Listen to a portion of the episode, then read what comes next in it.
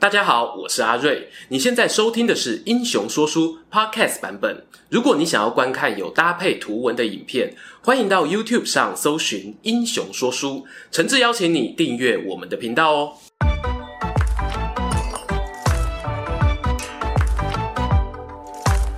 Hello，英雄说书的观众朋友，你们好，我是说书人阿瑞，替大家带来精彩的英雄故事。今天啊，要说的这个人物呢，深度三国迷应该不陌生。但由于呢，他生平哦，主要活跃于东汉桓灵二帝之间。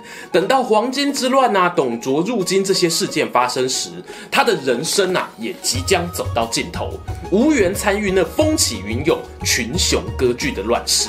没错，本支影片的主角呢，就是浪漫梦想家刘备与白马将军公孙瓒的老师，我们戏称为东汉台大补习班班主任的卢植卢子干。有人就好奇啦，卢植不是一个带兵打仗的将军，还曾协助平定黄巾之乱吗？怎么会跑去补习班教书呢？说起来哦，他的学历背景呢，还真的不简单。东汉末年的官场啊，很流行成群结党抱大腿。如果想要出人头地呢，先找一个名师拜入门下，无疑啊是最快速的终南捷径。而卢植呢，他就是师承于当时的经学大师马融。马融何许人也啊？他是班昭的弟子。班昭又是谁呢？他是《汉书》主要作者班固的妹妹。而班固呢，来不及完成的史书整理工作，就是皇帝呢指派妹妹班昭帮忙补完的。《汉书》问世后啊，班昭呢更担任皇家御用讲师，解说各种历史经典。马融的时候呢，就跟在身边。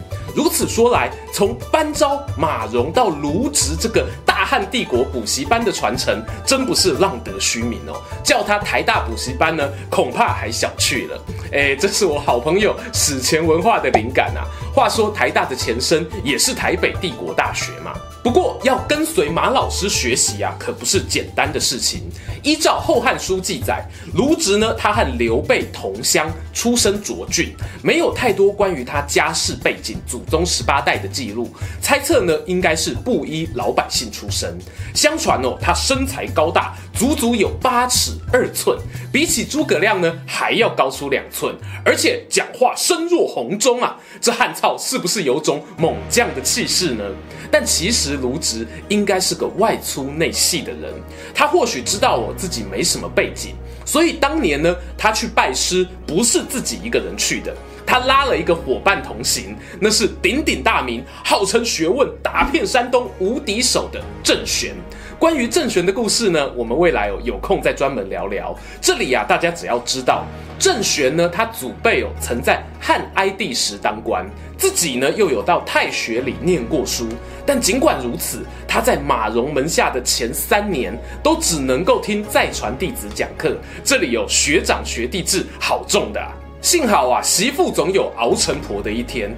郑玄和卢植两人陆续凭着努力，终于有机会在老师讲课的时候随侍在旁，开始担任助教的工作。郑玄呢，由于根基扎得很稳啊，马融对他赞誉有加，甚至说过“郑生金去，无道东夷”的赞美。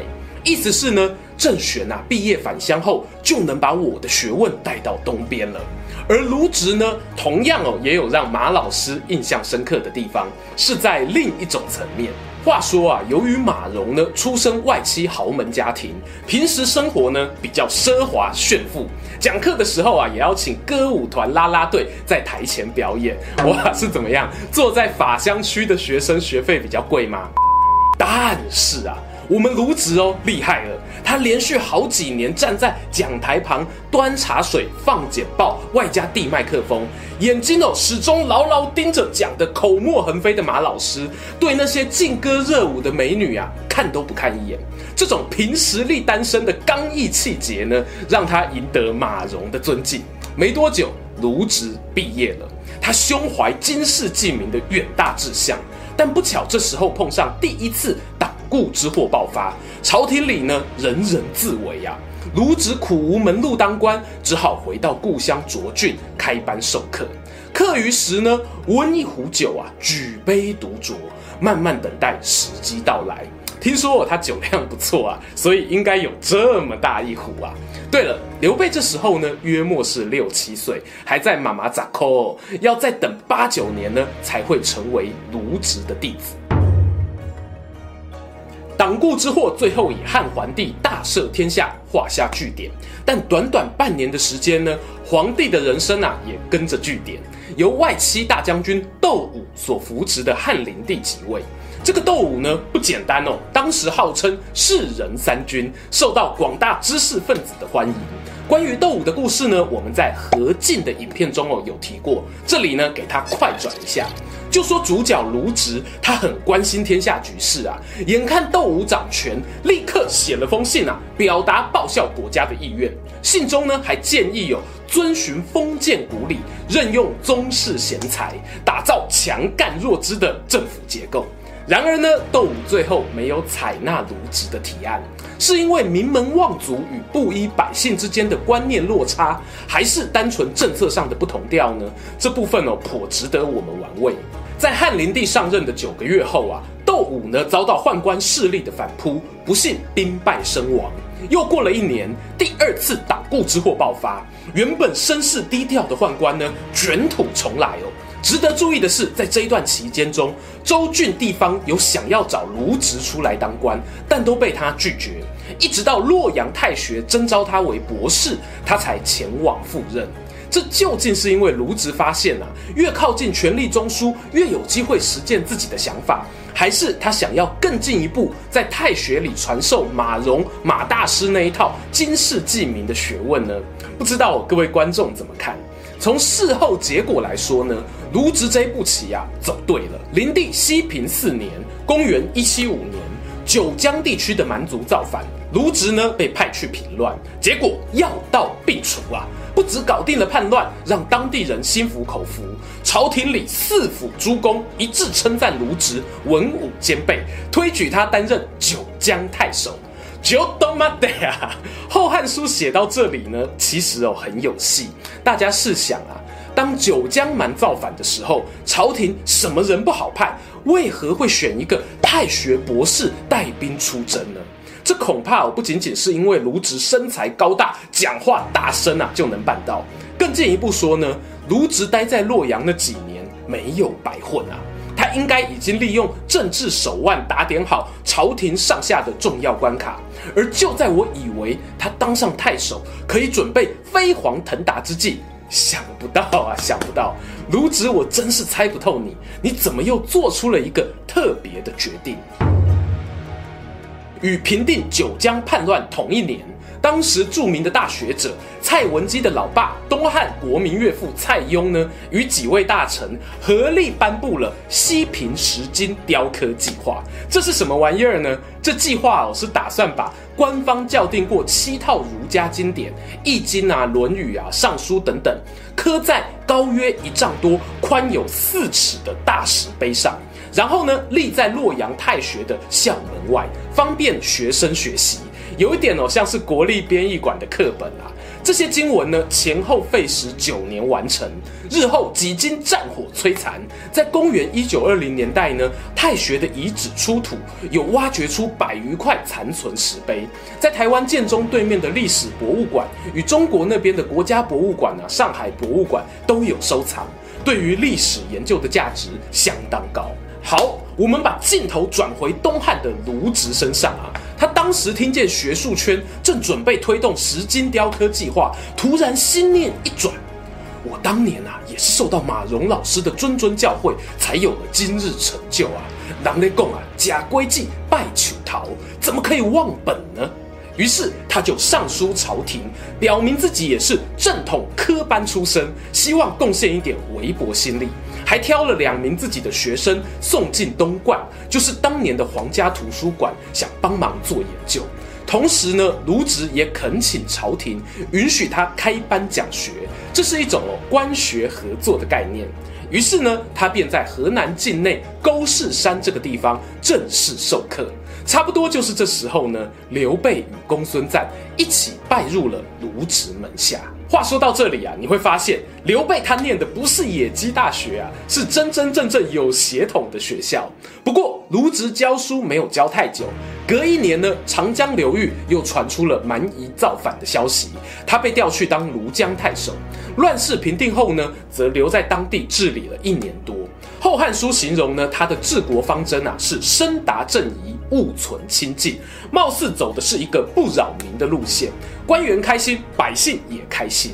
眼看着东汉政权呢有机会拉回正轨的时刻，黄巾之乱爆发了。是啊，我们之前其实也聊过很多次哦。一个国家的败坏或兴起，单单要靠一个人扭转大局的几率还是很低的。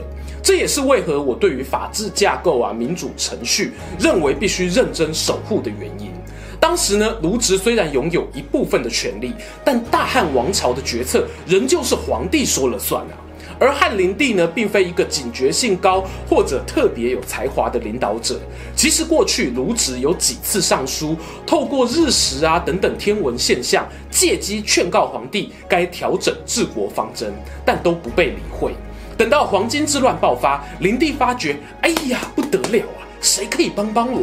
朝廷中文武大臣呢，又把卢植找了出来，拜他为北中郎将，号召各地郡守出兵协助平乱。为什么说卢植厉害呢？从他的师承看起来，明明是个学术派弟子哦，但打起仗毫不含糊。过去平定南方叛乱不是靠运气的，这一次打黄巾贼同样所战皆捷，斩获俘虏上万人。他还亲自率领一军，把黄巾首领张角赶到北方的广宗一带。中部颍川的贼党呢，则交由另一位名将皇甫嵩负责。卢植他知道对手退入城池，打算坚守不出，他也没再客气的挖壕沟啊、造云梯，打算长期包围。这个时候啊，传令兵跑来。报告大人啊，洛阳使者到。这个使者呢，是汉灵帝派来的一位宦官，名叫左峰。卢植的部下纷纷建议：卢大人啊，这位宦官不懂打仗，我们拿一些金银财宝打发他就算了，不要让他干涉作战。但卢植呢，一口回绝。左峰啊，巡视完军营后也不说话，默默地回到洛阳，就参了一笔。说广宗的黄巾啊，并不难打，卢植呢故意在拖时间。没错，接下来的故事呢，有看《三国演义》的朋友就很熟啊。小说的记载呢，与《后汉书》大致相同。卢植因此被拔去了指挥权，改派董卓接棒。然而北部的黄巾军则仍旧屹立不摇。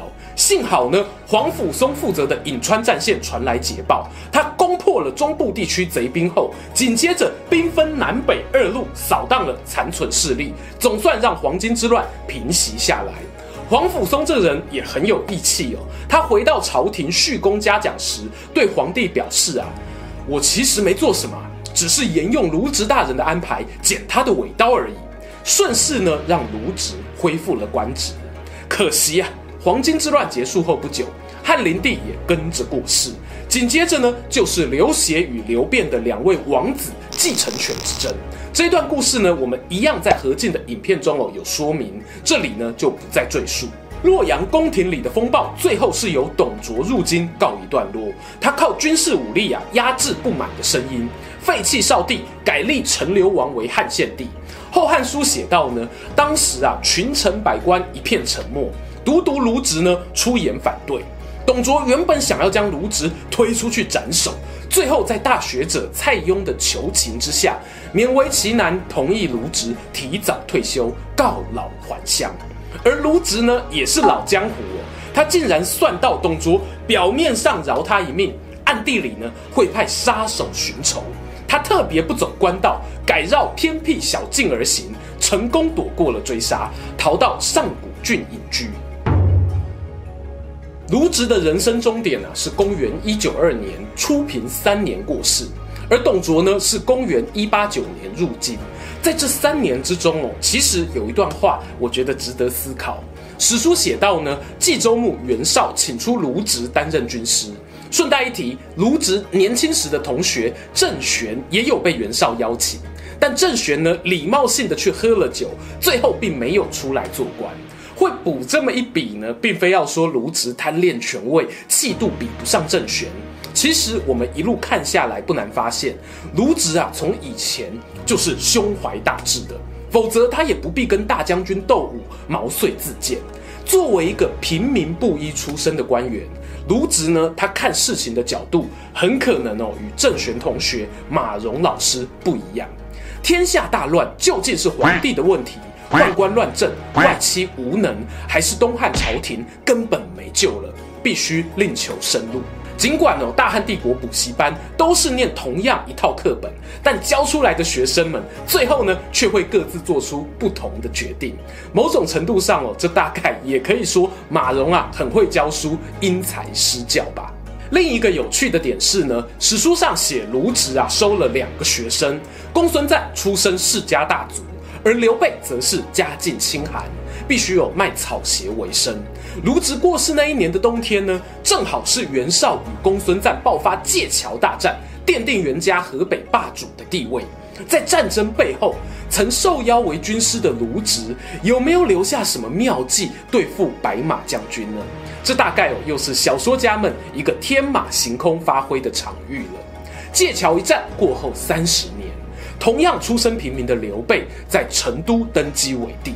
国号仍然是汉，究竟啊是老师沾了学生的光，还是学生从老师身上学到了人生智慧？我会说，刘备何其有幸，在年轻岁月拜入了东汉少有的平民英雄卢植门下，进而参与了一个精彩的时代。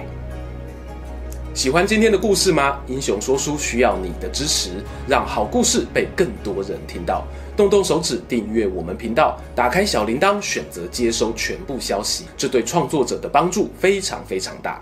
如果你还想要给我们更多鼓励，也可以扫描加入会员 QR code，用每个月一杯咖啡的钱赞助我们的内容创作。这里是英雄说书，我们下次再见，拜拜。